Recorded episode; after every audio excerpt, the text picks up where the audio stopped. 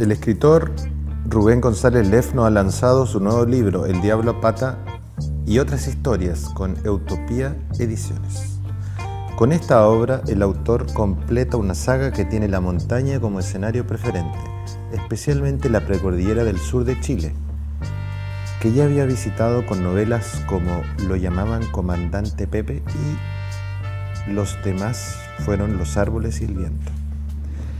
Al igual que en aquellos libros, estos cuentos tienen su génesis en el escenario de la precordillera, cuyos personajes y acontecimientos se organizan en torno a la historia y especialmente al imaginario asociado a dicho escenario, muchas veces ubicado temporalmente en la época de los 60 y la Unidad Popular.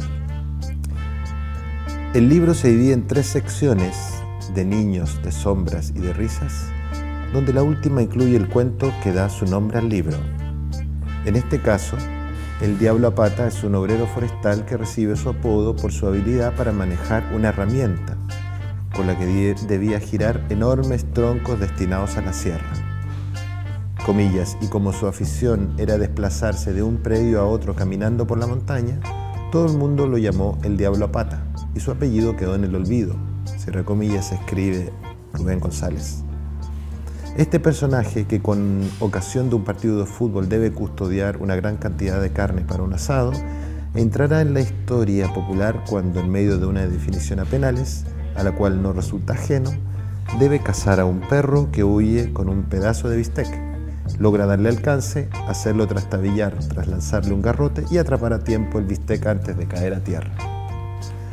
La maniobra observada por el público presente será comentada durante muchos años. También aparece mencionado, faltaba más, el claro legendario comandante Pepe, al cual González cita en el cuento Algunas de Pancho.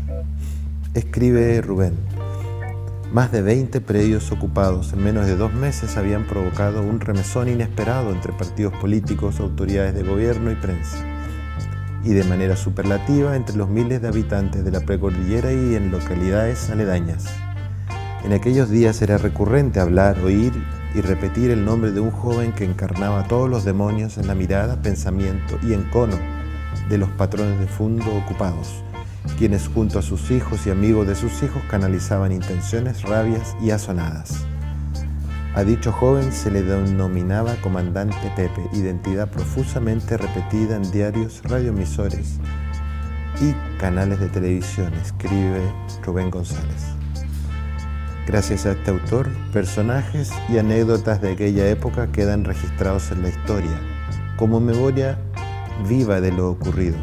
Los herederos de esa generación tenemos entonces una deuda de gratitud con él.